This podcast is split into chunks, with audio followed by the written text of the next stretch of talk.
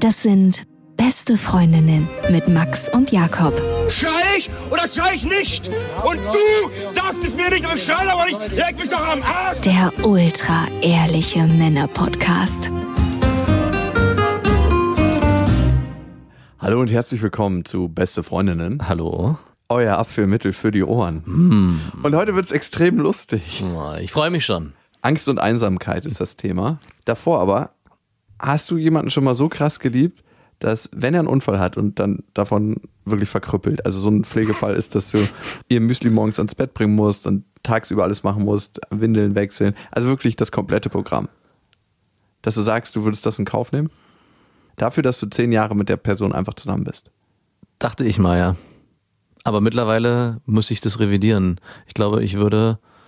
Es ist so schwer zu sagen, aber also ich würde mal von mir ausgehen, wie es andersrum wäre. Also ich habe bei mir den Anspruch, dass wenn ich irgendwann mal einen Unfall haben würde und so stark verkrüppelt bin, wie du sagst, dass ich meine Freundin freigeben würde. Dass ich sagen würde, ey, du musst dich mit mir zusammenbleiben, vergnüge dich bitte, weil ich würde es von dir auch nicht erwarten.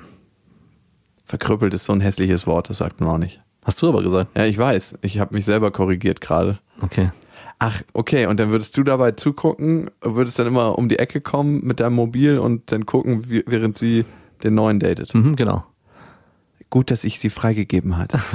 ich habe manchmal das Gefühl, dieses Freigeben für jemand anderen ist nicht nur aus Liebe, sondern auch die Kontrolle in seinem Leben zu bewahren, nämlich zu kontrollieren, dass sie es vielleicht eh gemacht hätte, Mhm, ja. aber derjenige zu sein, der Schluss macht. Mhm. So, da beschreibst du mein Schlussmachmuster aus den letzten zehn Jahren. Ach wirklich, hast du so mal Schluss gemacht? Ich habe eigentlich immer, nee, ich habe vor allem immer Schluss gemacht. ich auch. Und wenn du es jetzt so sagst, fällt mir gerade auf, dass eigentlich ich am Ende immer nur die Kontrolle behalten wollte. In dem Moment, wo mit einem Schluss gemacht wird, und das ist mir einmal passiert, fühlt man sich krass hilflos. Und in diese Situation wollte ich nie wieder kommen. Besonders bitter ist es, wenn Affären mit einem Schluss machen, finde ich. Wenn man eigentlich denkt, es läuft alles ganz gut. Also doch, mit mir haben ein, zwei Affären Schluss gemacht, weil die gemerkt haben, es läuft nirgendwo hin. Und man sich selber denkt, so einmal könnten wir doch noch bimsen, oder? So ein Abschlussbims. Hast du das dann auch eingefordert? Nein, Eingefordert? Was sind wir denn so? Halt, bevor wir Schluss machen. Sprich nicht weiter. Nein, das war so, dass ich es eigentlich sehr offensichtlich gedacht habe. Und sie war halt total im Erklärmodus und ich so, ey, wie wär's, wenn wir jetzt miteinander schlafen würden, genau jetzt. Und du behältst es nochmal 20 Minuten für dich und wir schlafen nochmal und dann brauchen wir uns auch nie wiedersehen. Das ist dann ihre Stimme immer leiser geworden in deinem Kopf und so ausgefadet und du hast dich Wie schon. geil ist es bitte, sie macht gerade Schluss und du so fängst an, dich auszuziehen, so ganz sexy. Der Soundtrack meines Lebens läuft immer. Aber zu dem äh, Rollstuhlphänomen nochmal. Ich habe gerade einen YouTuber geguckt, der eigentlich nichts anderes macht, als so Handys auseinandernehmen und so Tech-Videos. Und der hat eine Freundin kennengelernt, die im Rollstuhl sitzt. Und seitdem ist sein YouTube-Format komplett anders geworden. Der macht zwar immer noch die Sachen, aber es dreht sich auch um seine Freundin. Und der hat gerade in dem letzten Video, was ich gesehen habe, hat er ihr als Überraschung einen Rollstuhl gebaut, der geländefähig ist aus zwei Elektro-Mountainbikes, die er zusammengeschweißt hat in der Mitte mit einem Stahlsitz dazwischen und hat sie damit überrascht. Und dann dachte ich auch, wow, der liebt sie so sehr, dass er die ganze Zeit immer im Kopf überlegt, was kann ich hier als nächstes Gutes tun. In dem nächsten Video baut er ihr in, den, in das Haus, in dem sie wohnen, einen Fahrstuhl ein, damit sie vom Erdgeschoss in den ersten Stock kommt, der irgendwie mehrere tausend Euro gekostet hat. Und ich habe mich dabei gefragt, macht er das wirklich nur, weil er sie liebt? Oder weil er einen verdammt gut gehenden YouTube-Kanal hat. oder das? Und auf der anderen Seite kam bei mir auch so ein Geschmäckle durch, weil ich dachte, er ist eigentlich im Kopf immer nur damit beschäftigt, wie kann ich meiner in Anführungszeichen behinderten Freundin das Leben vereinfachen. Also das ist zwar ein sehr edler Gedanke auf der anderen Seite, aber irgendwie kam bei mir so das Gefühl auf, dadurch wird sie auch nicht selbstständiger, sondern er nimmt ihr eigentlich Ja, und er kann sein volles Helferpotenzial leben. Genau, sein Helferpotenzial leben. Genau, er ist ein absoluter Oberhelfer geworden. Also er hat die finanziellen Möglichkeiten und es ist auch sehr schön zu sehen, wie sie sich immer freut. Es wird auch emotional entsprechend ausgeschlachtet. Sehr schön zu sehen. Dafür sind sie professionell genug. Äh, und da gab es ein, in einem Video, wo sie auch äh, gesagt hat, ah nee, jetzt muss ich das schon wieder machen. Das hat er halt drin gelassen, weil es dazu gehörte. Er wollte sie nämlich äh, überraschen damit. Und dann dachte ich auch, aha, mal einen kurzen Blick hinter die Kulissen gesehen, wie es eigentlich aussieht. Nämlich Hinter das- die, hinter die Kulissen. hinter, hinter die Kulissen. Aber so viel zu deiner Frage, ähm, würdest du mit einer Frau, oder was müsst, hast du eine Frau mal so sehr geliebt, dass falls sie verunfallt, du weiterhin mit ihr zusammenbleiben würdest? Ich habe mich beim Thema Angst und Einsamkeit gefragt und besonders beim Thema Einsamkeit, ob Einsamkeit nicht immer eigentlich was ist, was man selber kreiert und nicht, wie, was einem widerfährt. Ja, nur. Und das ist das Krasse, weil ich war eigentlich ganz lange davon überzeugt, dass man einsam ist, weil es einem widerfährt. Also, dass man nichts dagegen tun kann. Aber ich glaube, Einsamkeit ist etwas Aktives, unterbewusst, vielleicht aktiv gewählt, aber es hat auf jeden Fall ganz viel mit dem eigenen Handeln zu tun. Das war mir gar nicht so richtig bewusst. Ich hatte eine Streitsituation. Und zwar vor wenigen Tagen ist mir geschäftlich was passiert, was mir schon lange nicht mehr widerfahren ist. Und es hat mich so krass geärgert. Und das war einfach ein unglaublich krasser Reinfall, wo ich mir gedacht habe, wie kann mir das passieren? Und ich war so innerlich so wütend und enttäuscht von mir. Und dann hat meine Ex-Freundin gefragt, ja, was ist denn los? Und dann hat sie dazu noch einen Kommentar abgegeben. Ich war schon eh so krass auf 180, in die falsche Richtung ging. Einfach so, oh, ich hatte mich eh gewundert, warum das und das. Und ich so, ist doch jetzt nicht dein Ernst. Danke für dein fucking nicht vorhandenes Mitgefühl. New Target locked.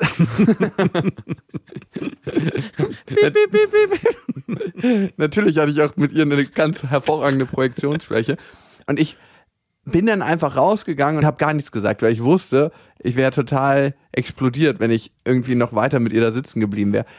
Und ich merke ganz, ganz oft, dass ich mich eigentlich, wenn es emotional zur Sache geht, sei es jetzt Wut, Enttäuschung von einem selbst, sei es Traurigkeit, mich zumindest ihr gegenüber krass verschließe, aber auch anderen Menschen gegenüber. Und ich habe es noch nie in meinem Leben geschafft. So mein größtes Risiko im Leben ist eigentlich, mich auf eine Frau wirklich einzulassen. Ja, ich weiß. Deswegen sitzen wir seit fünf Jahren hier. Und arbeiten dran. Erzähl mir was Neues. ja, da ist mir mal wieder aufgefallen, dass der Einzige, der damit was zu tun hat, ich selber bin.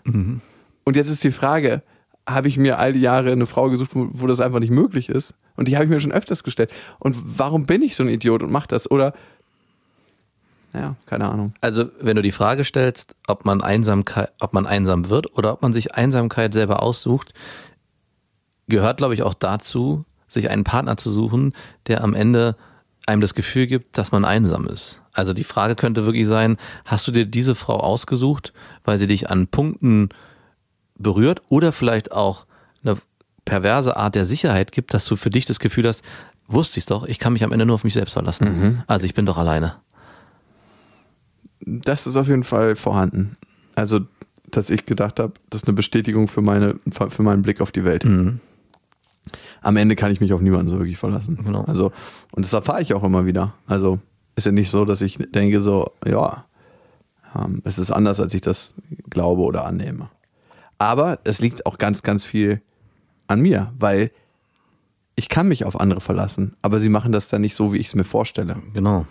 Und das ist, glaube ich, der Knackpunkt, weil ich mir immer denke, wenn ich mich auf jemanden verlassen kann, dann führt er das doch so aus und durch, wie ich mir das vorstelle. Aber das ist nicht der Fall. Ich würde gerne, dass du das so und so und so und so machst und kann ich mich darauf verlassen. Und wenn es so nicht wird, wie du es vorher ganz akkurat beschrieben hast und nur ein kleines Detail fehlt, bedeutet das, glaube ich, auch bei dir immer, das ganze Gesamtergebnis ist eigentlich im ersten Moment zerstört. Also das Gefühl habe ich zum Beispiel manchmal, dass ich denke so, ey, wir haben hier an einer kleinen Stellschraube nicht richtig aufgedreht und jetzt ist das ganze Projekt eigentlich für den Arsch. Und das widerspricht sich so sehr meinem Leben, wie ich durch den Alltag gekommen bin, durch meine Erziehung und durch alles, dass ich bei mir immer gedacht habe, okay, wenn dieses eine Teil funktioniert, ist alles andere egal. Funktioniert die Zeitmaschine. Also eigentlich war es wirklich immer so, dass ich sage, es ist zwar alles schief gegangen, aber wenigstens. So war, war eher mein Ansatz. Das eine Teil. Und daran kann man sich dann hochhangeln und dann auch noch die Fahne hochhalten und sagen, guck mal, haben wir geschafft, super, oder? Wenn du über Einsamkeit sprichst, und Einsamkeit hat ja auch immer was mit Angst zu tun, ne? Was glaubst du, ist so eine deiner Ängste? Bei mir sind es gar nicht so sehr Ängste, auch wenn es Ängste sind. Und das habe ich auch erst über die letzten Jahre erfahren, dass ich doch jemand bin, der extrem sicherheitsbedürftig ist. Und davon war ich vorher nicht überzeugt. Ich dachte, nein, ich brauche bestimmte Sachen nicht und ich bin ganz locker und frei und ich brauche auch keine, kein festes System um mich herum und habe über die letzten zehn Jahre ein System aufgebaut um mich herum, was mir extrem viele Sicherheitssäulen verschafft im Außen, so dass ich mich im Inneren sicher fühle. Ah, das ist krass. Und wenn man sich deine Beziehung anguckt, ne? Meine ich ja. Also ich meine, du hast eine sehr solide Basis in der Beziehung, ne? Ja. Und auch die, deine Schwiegermutter, muss man einfach mal sagen, ist eine sehr, sehr solide, Genau. verlässliche Frau. Also Ja. eine unglaublich verlässliche Frau. Und ich meine, ich bin in deren Beziehungsleben nicht drin, aber als ich sie erlebt habe, würde ich sagen, spiegelt sich deren Beziehungsleben in deinem Beziehungsleben so ein bisschen, wie du es führst. Verantwortung übernehmen ist ihre Aufgabe.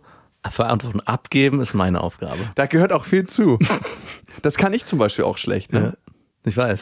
Und wenn ich sage, ich lerne das gerade, dann stimmt das, aber ich denke mir jedes Mal, was wäre das schlimmste Szenario, was passieren würde? Und dann ist so, okay, das und das könnte passieren. Ja, okay, das Risiko kann ich in Kauf nehmen. Okay. Und bitte. Das ist so ein bisschen wie mein Einsatz, dass es reicht, wenn bestimmte kleine Sachen funktionieren und der Rest brach liegt. Es ist, äh, ist der erste Ansatz dahin. Da musst du vielleicht hinkommen, dass du am Ende Dinge in die Welt bringst, die gerade so an einem einen hauchdünnen Faden noch halten. Das Ganze Gerade so funktioniert. gerade so. Dass man gerade so nochmal irgendwie eingeladen wird und dass man gerade so nochmal gebucht wird oder was auch immer man macht, ne? Minimalprinzip. Finde ich super, finde ich super. Ich habe den Eindruck, dass wir unglaublich viel Energie darauf verwenden, unseren Ängsten aus dem Weg zu gehen mit unserem Verhalten. Ja. Was könnten wir mit dieser Energie alles anstellen, wenn wir uns das mal genauer angucken und das auflösen könnten? Also wenn ich mich ganz konkret angucke, wahrscheinlich sehr, sehr viel. Also ich bin oft so gehemmt im Umsetzen von Dingen, die ich mir vornehme. Wenn ich mir zum Beispiel vornehme, ab morgen fängst du an, wieder regelmäßig Sport zu machen und fängst direkt morgen früh an mit Joggen oder Laufen gehen, fünf Minuten wenigstens ein bisschen so diesen ersten Step und dann änderst du alles sofort. Und ich glaube, mein Alltag und mein Sicherheitssystem drumherum, was ich mir da aufgebaut habe, ist so festgefahren manchmal, dass es da keine Möglichkeit gibt, rauszubrechen, weil mit dem Ausbrechen würde ich mein jetziges Lebensmodell in gewisser Form auch anzweifeln.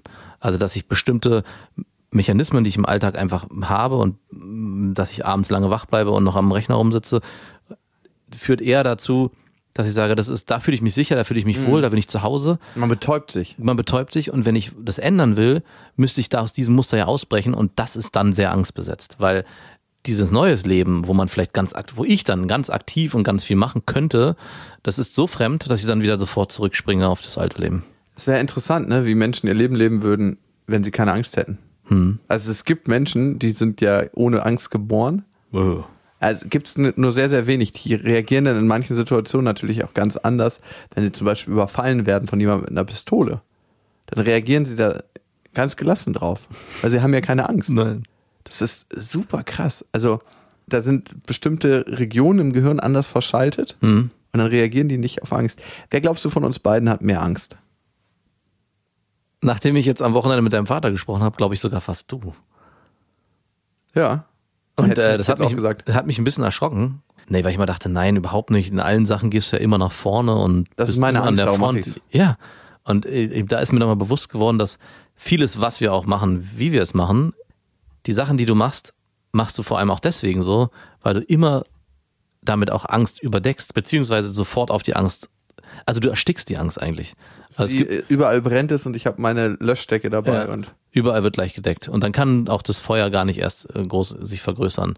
Und trotzdem wabert darunter die Glut. Und sobald du die Decke wegnimmst, geht's wieder los. ah, So ein bisschen fühlt sich das so an.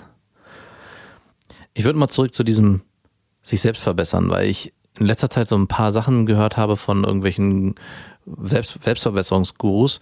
Und was mir da aufgefallen ist, dass es die einen gibt, die sagen, oder eigentlich oft sind es auch die gleichen Personen, die sagen in dem einen Satz, sei stark, geh nach vorne, geh in die Angst, sei präsent, verbesser dich.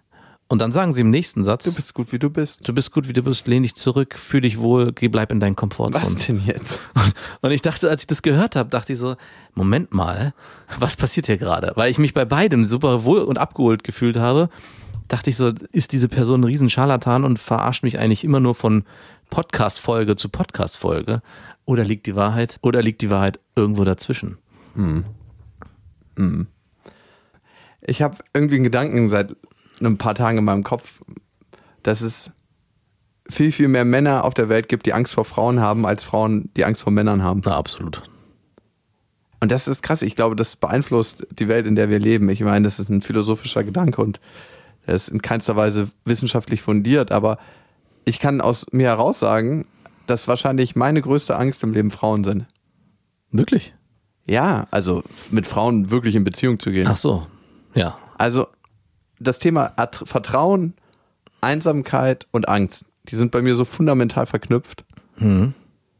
Und ich weiß nicht, ob es eine Angst vor Ablehnung ist, weil die habe ich eigentlich nicht so wirklich. Aber vielleicht ist es eine Angst davor, was passiert, wenn ich mit einer Frau eine wirkliche Beziehung eingehe Mhm. und wenn die dann irgendwann mal zerbricht. Genau. Also was, was passiert dann? Hast du davor Angst? Mm, mir ist es ja schon widerfahren und jetzt, wo du es so beschreibst, ist es eigentlich jemanden wirklich zu lieben. Also das gehört dazu, jemanden so zu lieben, dass man all diese Ängste in Kauf nimmt, die eintreten würden, wenn man diese Person verliert. Entweder durch einen, durch die Trennung oder auch, weiß ich nicht, durch einen Unfall oder so. Also mit einem Partner wirklich innig zusammenzuleben und das zuzulassen, bedeutet auch mit einer offenen Wunde rumzulaufen. Und wie hat es sich angefühlt, als es zerbrochen ist? Also War das der größte Schmerz, den du jemals erfahren hast? für den Moment ja. Aber das Narbengewebe danach war dicker als die Haut davor. Und sorgt das Narbengewebe dafür, dass du anders liebst heute als früher? Vielleicht mit einer anderen Einstellung zur Liebe. Was mir schon nämlich auffällt, ist, dass die Naivität der Liebe und des Verliebtseins sich total krass verändert über die Jahre. Ja. Und was schade ist eigentlich, so wie auf eine Party gehen, da denkt man auch mal, oh, schon gesehen. Oh, und tschüss, ich bin dann mal wieder weg. Also was ich gerade überlege ist, ob du vielleicht dir diese Jungfräulichkeit der Liebe aufrechterhalten willst. Du willst nie diese Wunde verschließen, sondern du möchtest einerseits sie immer offen lassen, aber auch niemanden ranlassen, so richtig. Also niemand darf wirklich an das offene Herz fassen, es in die Hand nehmen, aber jeder darf hingucken und zusehen, dass es da ist. Und es ist offen und liegt offen. Das ist das Bild, was ich gerade in den Kopf bekomme, weil als du mich gerade gefragt hast, ob ich das Gefühl schon mal erlebt habe, hat für mich impliziert, dass du dieses Gefühl so noch nicht erlebt hast. Habe ich auch noch nicht. Also, ich war auf jeden Fall schon krass verliebt und am meisten verliebt war ich immer in meine Vorstellung, wie es sein könnte. Das kennt man doch, dass Mhm. man irgendjemanden toll findet. Manchmal ist es sogar schon, du siehst jemanden auf der Straße und denkst dir, das ist bestimmt ein toller Mensch. Ja. Also das kenne ich von mir, dass ich denke, es muss eine tolle Frau sein. Und dann redet man mit der Frau oder man redet auch nicht mit ihr. Aber manchmal beim Reden merkt man dann, gibt mir überhaupt nichts. Ja. Gibt mir wirklich überhaupt nichts. Und das ist das Krasse, wie schnell man die, die eigenen Vorstellungen auf jemand anders rüberstülpt. Mann oder du? Das ist das Krasse, wie schnell ich meine eigenen Vorstellungen auf jemand anderes rüberstülpe. Ein weiser Mann hat mir mal gesagt, wenn man von Mann redet und nicht von.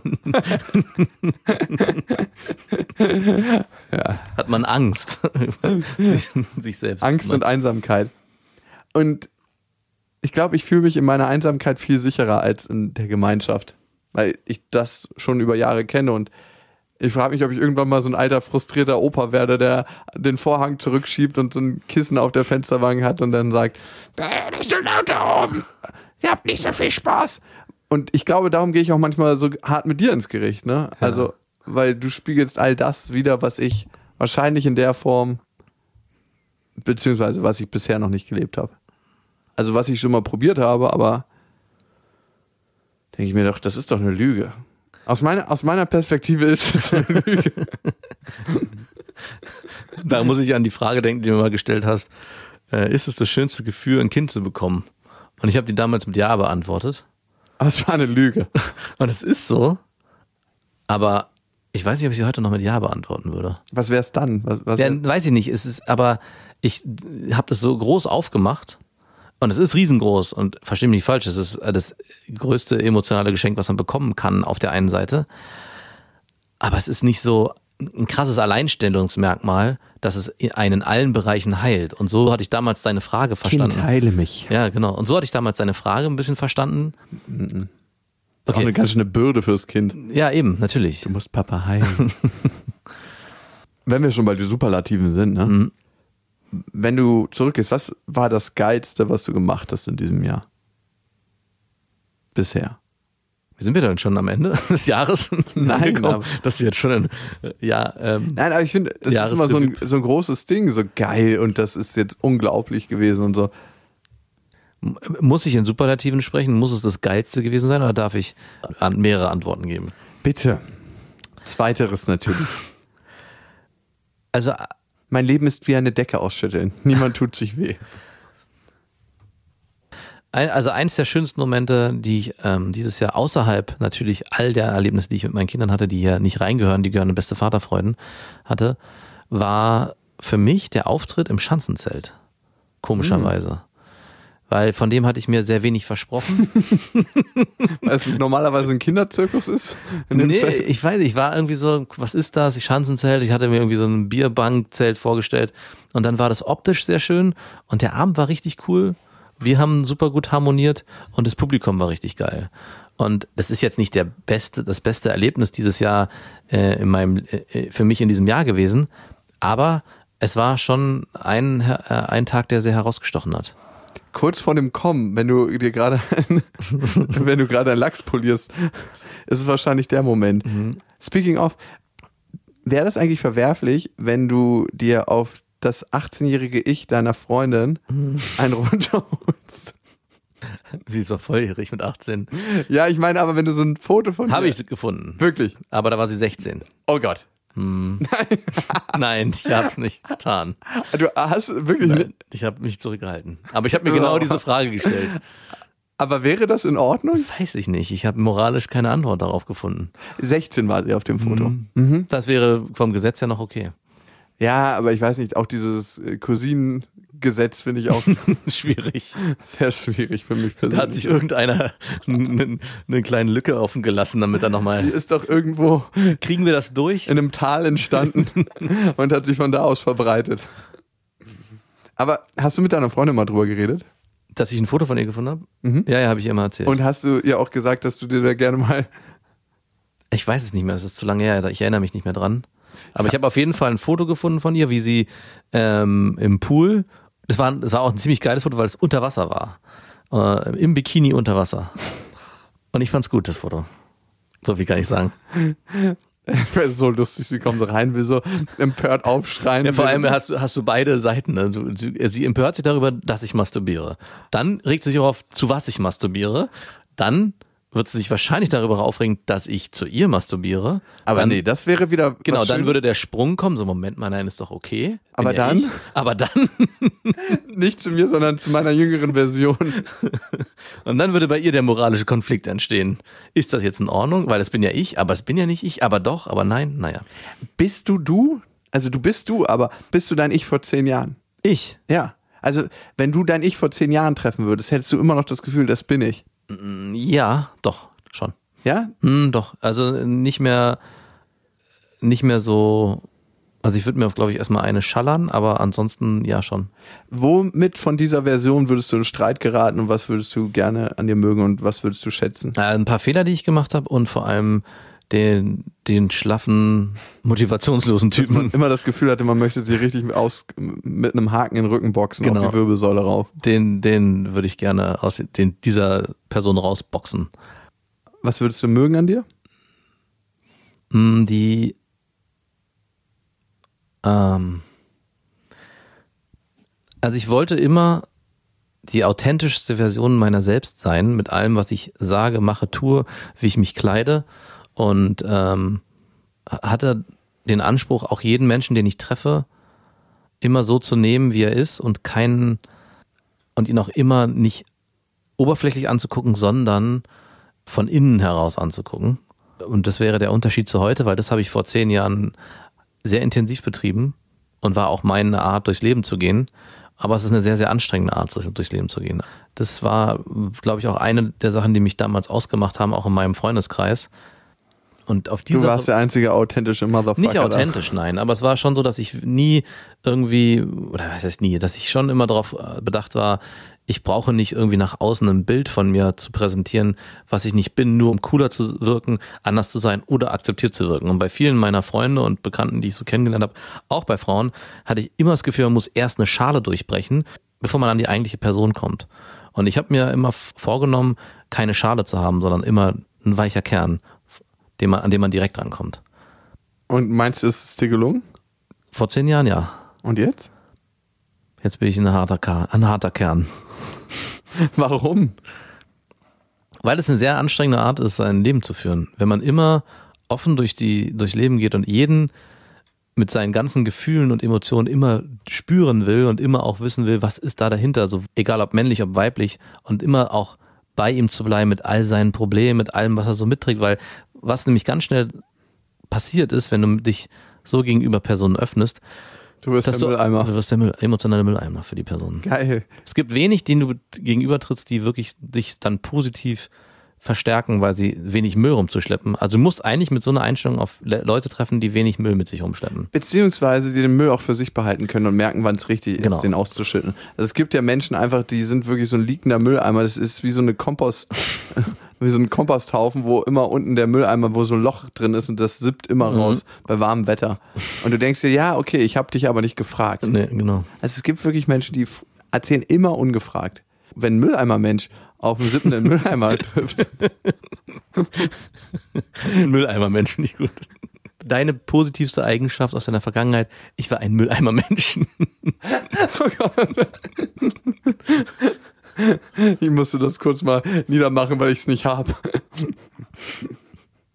Ich glaube, ich kann das in Situationen, aber in der Regel verschließe ich mich da total vor. Und was ich ja immer sage, ist, dass man das bei anderen nie sieht und nicht machen kann, was man bei sich selbst nicht macht und nicht sieht. Ne? Das finde ich, ist eine sehr spannende Lektion. Und was suche ich mir für Menschen? Und am Ende ist meine Frage immer, sucht man sich Menschen im Leben, wo man seine Potenziale besser entfalten kann? Oder sucht man Menschen, wo man das eben nicht tun kann und die sind angstgebunden? Also, weißt du, suche ich mit, mit meiner Angst oder mit meinem Potenzial aus? Mhm, ja, gute Frage. Oder ist vielleicht beides dasselbe? Das könnte man ja auch fragen, ne? weil die Menschen, die mich am meisten auf die Palme bringen und zur Weißglut bringen und Kürre machen und wo ich sage, nee, da kann ich auf gar keinen Fall leben, nicht mit denen, sind die Challenge, wenn ich die überwinde, dann Mhm. bin ich quasi geheilt. Ich bin geheilt. geheilt. Wenn du dich vor zehn Jahren treffen würdest, was wäre deins, wo du am posis wo du am meisten von dir überzeugt wärst, was das die beste Eigenschaft ist, die du hattest? Und hast du die heute noch? Oh, ey, im ersten Moment dachte ich mir, ich will mich gar nicht treffen. Das war ein ganz komisches Gefühl. Also ich will mich vor allem auch heute in dem Stadion, wo ich drin bin, so gar nicht wirklich treffen. Gerade jetzt so die letzten zwei Wochen, die Stimmung, in der ich bin. Also ich war schon immer sehr ehrlich und verlässlich Mhm. und hilfsbereit. Mhm. Ich war schon immer ein Familienmensch, aber Familienmensch hat auch was für mich mit Verlässlichkeit zu tun. Also, ich weiß zum Beispiel manchmal, wenn meine Schwester was sagt, wo ich mir denke, da kannst du doch einen Handwerker einfach bestellen. Aber dass es natürlich nicht um den Handwerker geht, sondern darum, das zusammen und gemeinschaftlich zu erledigen. Sie fragt mich eigentlich nie mal, by the way. aber wo, wo man eigentlich genau weiß, es geht nicht darum, dass das jemand anders macht, sondern es geht darum, das zusammen zu machen. Mhm. Mm, Was ich schon immer nicht an mir mochte, so, so ein. Habe ich nicht gefragt, aber bitte. Du bist doch ein Mülleimer, oder? Ja, ja, genau.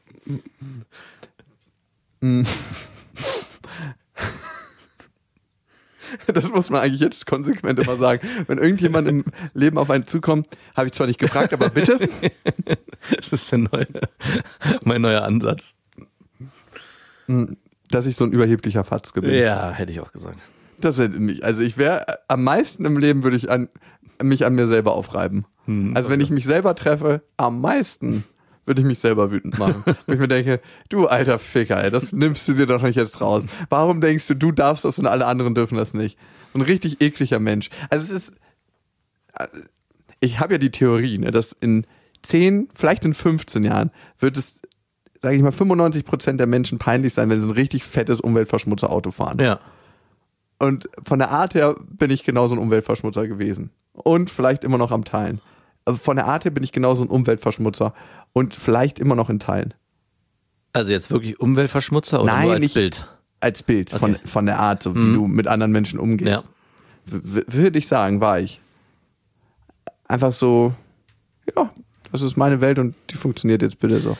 Also du warst nicht so ein richtiger emotionaler Mülleimer, also du warst eher der ähm, das Müllauto, was die emotionalen Mülleimer sich geschnappt hat und hinten reingefeuert und zu und weg damit zum Müllhalter. Aber sofort die Presse an. ja, natürlich in die Presse. Da, dass da auch kein Ton mehr kommt. Das Da war mo eine mobile Presse unterwegs. Schön Das- klein, kompakt halten. Gib mir weg mit dem emotionalen Problem. Die stecke ich hier in die Ecke. Erzähl mir von den schönen Sachen. ganz genau, das, das war ich. Übrigens, so Selbstbeschreibung finde ich immer ganz spannend. Besonders spannend finde ich auch die Beschreibung, die andere für einen haben. Mhm. Und wir haben dazu eine Mail gekriegt von Madeleine. Und ich weiß nicht, ob es respektlos ist, wenn ich sie in ihrem Akzent vorlese. Hallo Max, hallo Jakob. Ich weiß nicht, wie ich es formulieren soll, ohne ein bisschen böse zu klingen. Also versuche ich es einfach so ehrlich wie möglich und dabei neutral zu bleiben. Also, ich finde, ihr deutschen Männer seid teilweise ziemlich unsexy. Mit zu wenig Leidenschaft. Leidenschaft. Steht da so. Und viel zu viel Berechnung. Und ich muss wirklich sagen, die französischen Männer sind euch in Sachen Charisma und Erotik weit voraus. Oui, oui. Ich bin kein Fan von Klischees, aber bei euch merkt man das teilweise auch. Ihr behandelt die Liebe und den Sex mit derselben Art, wie ihr Bausparverträge abschließt. Eine Frau einfach nur zu verführen, um sie um den Verstand zu bringen, kommt euch nicht in den Sinn. Bei euch geht es um Leistung und Gegenleistung. Kein Wunder, dass ihr so unzufrieden und rastlos rüberkommt. Danke dafür. Da helfen, dass ich denke jedenfalls auch keine gut gemeinten Yogakurse oder Tantra-Kurse für Hipster. Oh. Ich glaube, damit meint sie Ich mich. glaube auch. Max ist der Zufriedene von uns beiden, nur nochmal zur Erinnerung. Euch fehlt echte Leidenschaft. Mm. Und am Ende auch Liebe. Wenn man so pragmatisch alles sieht, dann verbaut man sich viele schöne Gefühle. Eure Frauen und euer Menschenbild wirkt verkorkst. Vielleicht solltet ihr mal in Bordeaux Urlaub machen und Bordeaux trinken und einen Steak essen. Libido kann man nicht lernen. Man muss sie wecken. Ich lasse mich da gerne erziehen von dir, muss ich sagen. Ich auch. Aber das klang auf jeden Fall wie der Anfang von etwas Neuem. Findest du deutsche Männer, also wenn man das mal so sagen kann, weil für mich ist, hört sowas immer nicht an den nationalen Grenzen auf oder fängt er an, aber Doch, doch. ja, Also ich würde schon sagen, so berechnend wie Bausparverträge? es gibt, glaube ich, wirklich mehr nationale gespürte Grenzen, als wir uns manchmal einreden wollen. Wir sagen ja immer, wir sind alle eins und jeder, alle leben Europa. äh, Euro, Europa und äh, wir sind alle eine Nation, aber es ist am Ende schon so, dass, glaube ich, jedes Land nochmal anders für sich Liebe und Partnerschaft definiert. Also, und diese, das höre ich nicht zum ersten Mal, dass Franzosen, und das zeigt ja zum Beispiel auch ganz klischeehaft der französische Film, der Liebe ganz anders darstellt als zum Beispiel in deutschen Filmen. Da ist genau dieses, ähm, also die fabelhafte Welt der Amelie ist das beste Beispiel. Wie da geht's ja genau darum, dass dieses, diese Frau die Sachen ganz anders spürt und viel, viel intensiver alles wahrnimmt und eigentlich was sucht, was sich so anfühlt und eigentlich gar nicht unbedingt diesen Typen. Also dieses Verführen und dieses sich reinspüren. Und da sind wir Deutschen, würde ich schon sagen, sehr pragmatisch in vielen Punkten, dass wir immer und das berichten wir ja auch in unseren, wenn wir darüber sprechen, dass wir eine Frau suchen, die selbstbewusst ist, die bestimmte, die ähm, ja sportlich ist, die bestimmte Eigenschaften hat, zu sich steht. Also alles so ein bisschen, man könnte jedes Mal mit der Hand in, mit der Faust in die Hand schlagen, wenn man die Sachen nennt. Ich glaube, die Franzosen, um das Klischee zu bedienen, würden es alles ein bisschen weicher und schöner umschmücken. Ich muss mir nur ein Buttercroissant schmieren. Es ist so krass, wenn du es jetzt gerade beschreibst. Ich wurde letztens gefragt, was ich an einer Frau attraktiv finde und was ich in einer Frau suche. Und ich hatte so viele harte Fakten Genau. parat, wo ich mir dachte so, wow, ich wusste gar nicht, dass die alle in mir sind. Ich weiß gar nicht, ob es überhaupt eine Frau gibt, die da reinpasst. Mhm. Dieses Klischee, was ich mir da vorstelle. Ja, genau. Sie muss spontan sein, sie muss wissen, was sie im Leben will, sie muss in irgendeiner Weise das auch verfolgen mit einer Energie. Sie muss gut aussehen und unter gut aussehen verstehe ich, äh, also was da nicht alles drin war. Und ich habe mich am Ende gefragt, so, alter Schwede, ey, was planst du eigentlich? Ist das irgendwie deine Karriere oder ist das eine Partnerschaft mit auch fluiden Faktoren oder mit weichen? Ja, jemand, der kommen darf mit seinem Paket, mit seiner Persönlichkeit und dich auch verändern darf mit dem, was er mitbringt.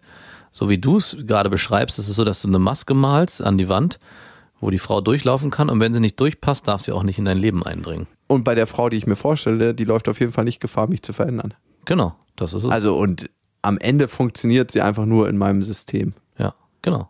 Bitte glieder dich hier in mein System ein und stör nicht weiter. Dankeschön. Und du müsstest die Maske an der Wand auch von der Seite malen, damit du genug Raum lässt für die Brüste, damit die auch groß genug sein können. Die müsst da seitwärts durch. Übrigens zu französischer Liebe. Wir haben ja mal einen Film genannt.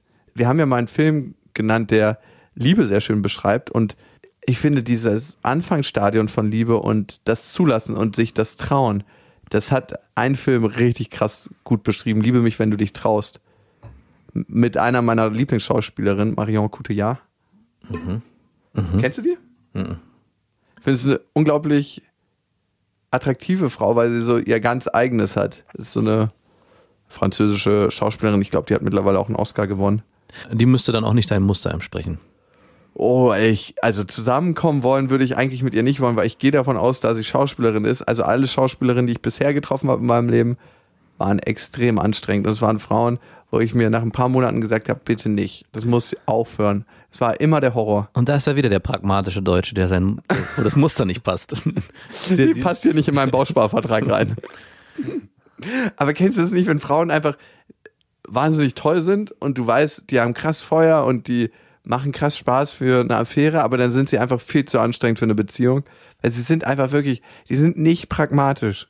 Also, sorry, ich muss jetzt, Dominik, du hast vollkommen recht. vollkommen du, du hast uns entlarvt. Weil was passiert, und das kommt mir gerade, ist in dem Moment, wo man einer Frau oder potenziellen Partnerin bestimmte Eigenschaften zuschreibt, die man haben will in einer Beziehung, betrachtet man sie eigentlich als Objekt, was man in sein Leben einführt. Also der Blick auf Frauen und Partnerin ist dann so besetzt mit, ich will mir was aneignen, wie als würde ich mir ein Auto kaufen oder so. Also es gibt gar keinen Raum für, wie du schon vorhin beschrieben hast, hier kommt jemand, der mich auch in gewisser Weise inspirieren und verändern kann mit dem Paket, das er mitbringt. Das soll noch on top.